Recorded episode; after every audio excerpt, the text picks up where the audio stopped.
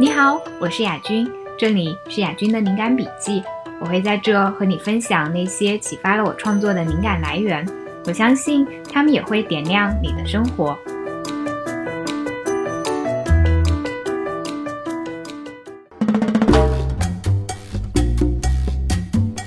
有没有某一个观点，一旦我们知道，就会能够让我们更加接纳自己、更爱自己，同时也能够更宽容待人，和他人相处起来更有爱呢？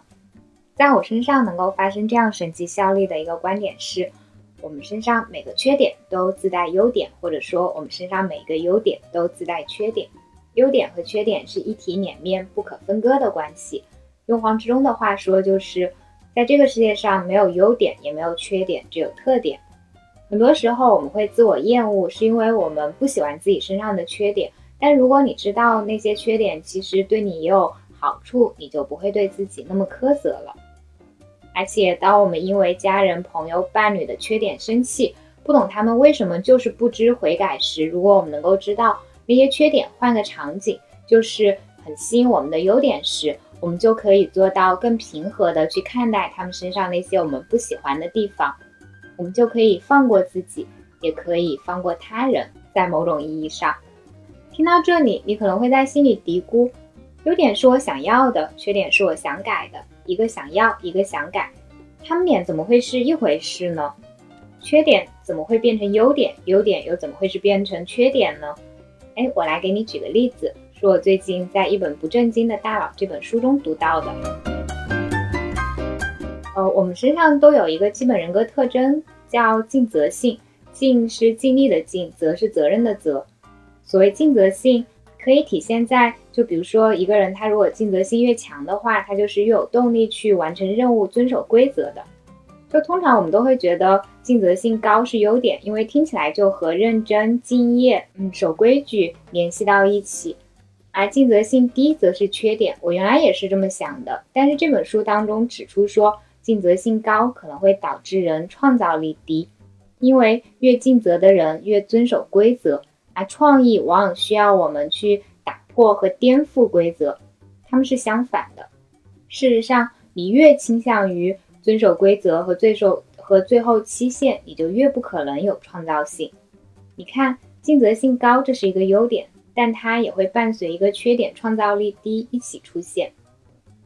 不管是提出相对论的爱因斯坦，还是创造立体主义风格的毕加索，他们都打破了各自领域的成规。书中写道，这些创造力强的人不仅打破了自己专业领域的规则，他们也往往无视社会规则。有创造力的人通常以随意的心态对待规则，将其当成方便时遵循的指导意见，而不是生活当中难以逾越的界限。极富创造力的人常常生活在社会认可的边缘。看到这段话的时候，我就想到了毕加索的意识。就曾经，毕加索的两个情人，他们找到毕加索，质问毕加索说：“我们当中这两个人，你选谁？”然后毕加索的回答是：“你们两个在可以在这里打架，谁打赢了我就选谁。”于是两个姑娘就在毕加索的画室里面打架，然后毕加索就在那里画画，就听起来就很渣，对不对？而且时隔多年之后，毕加索回忆到这一幕的时候，还说这一幕是他人生当中的高光时刻。你就会发现，对于毕加索这位艺术家来说，他生活里面其实是是没有遵循大众会去遵循的那些道德、那些规范的。就在他的世界里面，可能和我们普通人的这种世界就非常不一样。那说回来，就是尽责性低这个一般人眼中的缺点。在我知道了它其实是有创造力高的好处之后，我会用一种新的眼光去看待自己身上尽责性偏低这样的一个特质。就当这个特质它给我带来麻烦，举个例子，比如说，因为稿子没有写到让自己满意的程度，我就不肯交稿，就宁愿被合作伙伴指责。在这种情况下，我不会一棒子把自己打死，不会觉得说自己就是一个没有责任心的废物。因为我知道尽责性低这个特质，它在其他时刻会化身成另外一个模样，就是创造力高。就它会让我不容易被既定规则束缚，更加遵守内心的感受，更加有创意。而且哪怕就已过了截止日期才交稿这个情况，它其实也是有好处的，就是我为自己争取到了更多的时间去创造出一个内容上我更喜欢，然后打磨的更好的作品。其实很多人，就包括过去的我自己，都有一个愿望是，只要我更努力，把自己改造的更好，把自己打磨的更完美，那么我就可以找到完美的另一半。啊，当我知道了优点和缺点其实是一体两面的关系之后，我就知道，不管是我想让自己变得更完美，让自己做到成为那个完美的人，还是我想让另一半是一个完美的人，这都是幻想。因为我们身上的那些特质，其实，在不同场景、不同人眼中，就是会呈现出不同的面，可能是优点，也可能是缺点。我们需要考虑的是，如何去权衡那个特质它带来的好处和坏处。如果好处是我想要的，坏处是我可以接受的，那么我就可以放心的保持，甚至追求这个特质。举个例子说，我是一个敏感度比较高的人，好处就是。我能够感觉到更多快乐，然后我对他人的，嗯，就同理心可能也会比较高，我对他人所感觉到的痛苦、快乐感知力也会更强。但是坏处是，我也很容易焦虑。我试过一些办法，想让自己不要那么敏感，我发现，在那种时刻，我会感觉到的痛苦的确变少了，但是我的感受力也下降了，我变迟钝了，就是我的生活也变得无聊了。这让我意识到，比起摆脱，我其实更愿意去珍惜敏感这个特质。另外，就是我们身上的所有的特质，其实只要存在，其实都是有其合理性的。当我们为自己某一个缺点开心的时候，我们可以想一想，这个特点可能它有什么隐藏的好处。这个好处它不一定体现在当下，也有可能发生在过去。就有读者曾经跟我说。他怀疑自己爱无能，没有办法顺畅表达对他人的喜欢。然后我就问他，这个特质有没有可能曾经帮到过你？因为如果你不表达爱意，你也就不会因为没有得到回应，甚至这份爱意被人利用而失望。他想了想之后，告诉我说，是有的。就因为他小时候爸妈关系不好，家中的氛围总是很紧张。他说，如果那个时候我。很在意爸妈，我就会因为他们的不快乐而感到很痛苦，我就会尽量做到让自己不去在乎，我刻意在情感上去保持距离，保持冷漠。就当你意识到一个现在给你造成困扰、你不再想要的特质，其实也曾经帮助过你。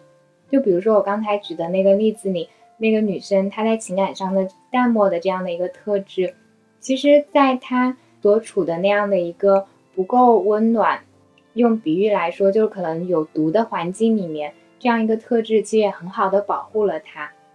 你就可以去接纳那个特质的存在，你可以在心里跟他说：“谢谢你守护过我，但是我现在的生活其实已经发生了改变，我应该不大需要你了，你可以休息了。”这样想的好处是，你可以把原先那些你会花在。自我讨厌、自我鄙视上的力气用在改变上，你可以少一些自我苛责。同样的道理是，寻找伴侣的时候，你也就不会幻想说你要找到一个完美无缺的人。我们会意识到，那些真正适合我们的人是那种他身上的特质在展现出优点的时候，我们会很欣赏；在展现出缺点的那一面的时候，我们是能够接受、能够忍受的。更美妙的情况是，我们爱上的那个人，他身上的某个特点，可能在别人眼里是缺点，但是在我们眼里那不是缺点，反而是优点。比如他热爱冒险，喜欢极限运动，在别人看来，他的生活太动荡、太危险了，而你欣赏他的勇气，乐于和他一起探索未知世界。比如他不爱社交，喜欢看书、画画，自娱自乐。在别人看来，他太封闭、太宅了，而你觉得他有自己的小世界，非常迷人。最后，我想聊一下，如果我们希望生活更幸福，应该以什么样的态度去对待恋人和自己身上的这些特质？有一个我很喜欢的积极心理学家叫 t o 他同时也是哈佛幸福课的讲师。他给我们的建议是：可以尽量从积极的方面去看待伴侣身上所具备的那些特质。他的建议是，你可以欣赏他的幽默，而不是把他的幽默看成是耍滑头；你可以称赞他的自律，而不是把他的自律看成是一种固执。有心理学研究指出，如果我们把注意力能够放在对方的那些优点身上，放在关系当中那些顺利的地方上，我们所能够感受到对方的优点就会变得更多。套认为，如果我们真的能够感受到另一半的优点的时候，我们其实也在他身上能够创造出更多的优点。那句话是这么说的：爱不仅能够感知潜力，而且还能够让其转化为现实。套在课上，他举了自己的一个例子，他说说了他妻子是如何通过感知他的优点，在他身上创造出了更多的优点。他的妻子怀孕八个月时，有一天跟他说：“我肚子里的孩子越来越沉了，我拿不动那些袋子，你可不可以帮我去买东西？”涛当时就答应了，他把东西买回来了。但是他其实是有点内疚的，他觉得：“哎，我真的是太不关心老婆了，我都没有及时帮他去减轻负担。”但是他妻子看到之后跟他说：“非常感谢你做的这一切，你真好。”他就。对妻子回应说：“对不起，我很抱歉让你开口说了，我才知道去做。我其实早就应该做了。”但是他妻子没有怪他，反而夸他体贴，愿意认真聆听他说的话。他当时就觉得老婆这也太好了，于是主动去把盘子洗了。这是一个非常有爱的故事。我觉得类似的感知优点、创造优点的这种积极心态，除了用在伴侣身上，也可以用在我们自己身上。我们可以思考。如何创造环境，让自身特质的优点的那一面可以更好的发挥出来？比如，如果你喜欢被人关注，你或许可以考虑业余时间去学一个表演，去站到舞台上去演出，让自己享受这个时刻。如果你是一个很爱较真的人，你可以考虑去打辩论，在那里你会遇到很多你的同类，可以和他们一起体会真理越辩越明的快乐。最后，我不祝你变得完美或者遇到完美的人，因为这不现实。我只祝你知道如何让自身的特质闪闪发光，也知道如何帮助别人发光。这样的你超级可爱。